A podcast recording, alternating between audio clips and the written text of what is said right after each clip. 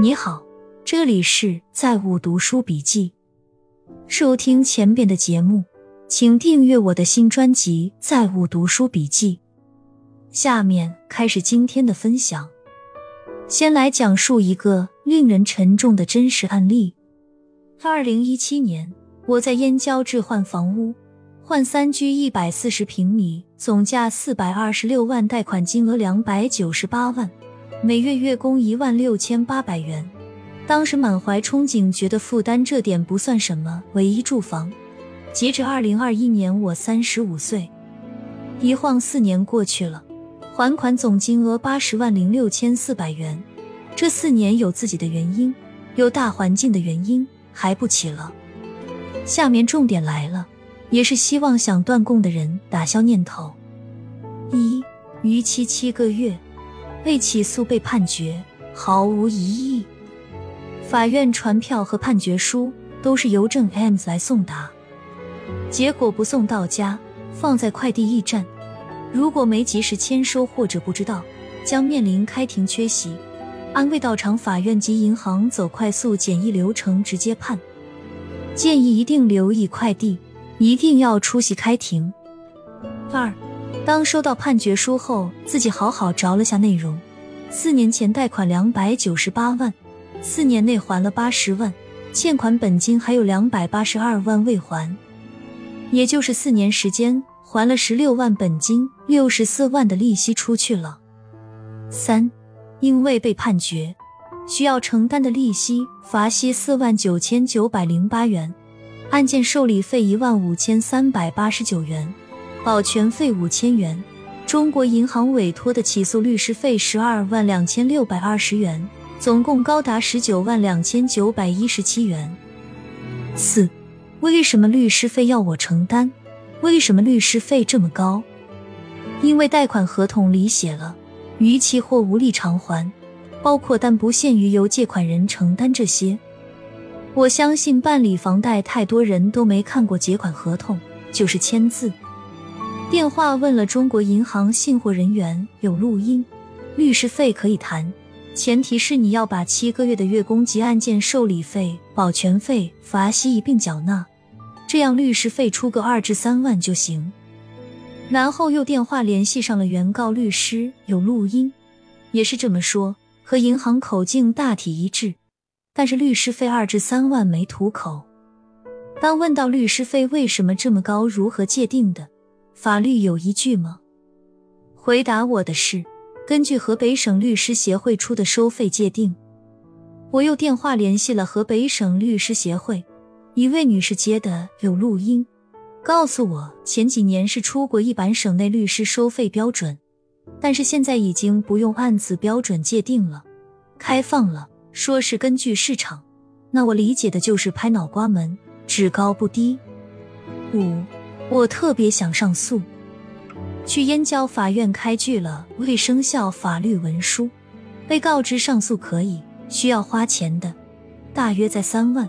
中行及原告律师告知并劝我说没有改判费用的可能，还会徒增三万的费用算在我自己头上。六，我服了，彻底服了，无力感，上诉的念头也不敢想了，认了吧。随后告成各位别冲动，砸锅卖铁也要还。我选择断供，是因为自己这套房子二手房卖也就两百三十五至两百四十万成交价，卖了我还要倒找银行四十多万。我要有这钱，我肯定就不断供了。自住一套房四年成本约一百七十万，还不算接下来法拍的评估价。接下来面临的是挂上了失信人名单，几乎失去了一切。这几年好好挣钱还账，争取早日能见得了阳光。好的，案例分享完了。我一个朋友每天纠结孩子体育不好，中考体育丢分怎么办？我说那就从现在开始练。他说以他娃的状态，压根都练不出来。他说天天焦虑的夜不能寐，头都大了。问我怎么办？我跟他说：“你是因为孩子刚上初一，还只考了一次试，还不了解形势的凶险。你以为只有体育是拉分的项目吗？不说语数外三门主科，光是四小科孩子之间的差距就很大，四科加起来，你就有可能比别人少大几十分。这些你不担心吗？再加上三门主科不好好学，光是数学一门都能比别人少几十分。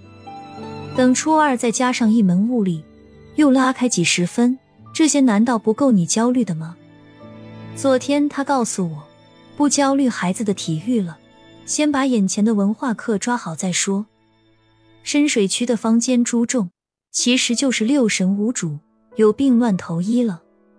看见买房的就跟着买房，看见旅游的就跟着旅游，看见装修的就跟着装修。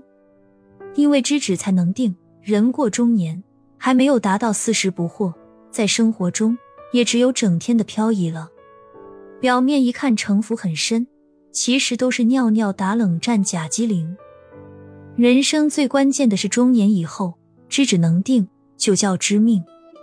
二零二一年对于大多数升斗小民来说，虽然是最艰难的一年，但对未来十年来说，可能是最好的一年。今天艰难的日子，未来回头来看都是好日子。就像前年某人所说，过去的二零一九年是过去十年里最糟的一年，是未来十年里最好的一年。当时太多的人不以为然，以为是个段子，现在看起来一语成谶。说这话的人简直就是一个伟大的预言家。郭德纲说：“酒桌上对一个人最大的尊重，不是说给他敬多少酒，而是安安静静听他一直吹牛逼。”吹什么？你都装作很佩服的样子。抖音，我也刷到过几次张同学。可能我本身是农村出来的，我对他一点感觉都没有。我之前科普过，眼球分为审美与审丑，而且审丑更容易成为主流，因为短视频的核心受众还是广大老百姓。张同学，你可以说他是朴素的代表，也可以说是审丑的代表。但是呢，你若是很欣赏，就需要问问自己了，是不是生活在水深火热了？你要对大 house 有欣赏，对精美的设计有欣赏，你欣赏得了 A，就欣赏不了 B，这是两个极端。若是刺痛了您，您也要反思一下。张同学的火，就是最直接、最典型的例子，说明我们网民的基本盘。就是底层老百姓，老百姓被房产抽干了血，贫富差距超出我们的想象。但是从基因角度而言，这也是一种基因优化，让优质基因不断的物竞天择。我们能活到今天的人，都是比古人更智慧的，因为是不断优化的结果。我有个球友是妇科，一起吃饭时，他说了一句。现在哪个家庭能拿出十万元？就是买房子被吸干了。我姐要买房，我当初建议在我们小区买七十万。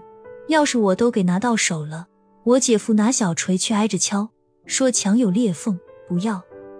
接着暴涨，他们去隔壁小区买的，一百二十万，就是他们俩攒了一辈子的，也没有这一次涨价涨得多。樊刚讲话内容很多，他这次出来讲话，意思是房地产市场的购买力在增加，所以基本面稳定。其他的你看到的房企问题只是局部的，但是现实是全国的房价不是一起涨跌的，而是分地区两极分化，这也会导致房价下跌区域民众的财富大量缩水，这也是他回避的问题。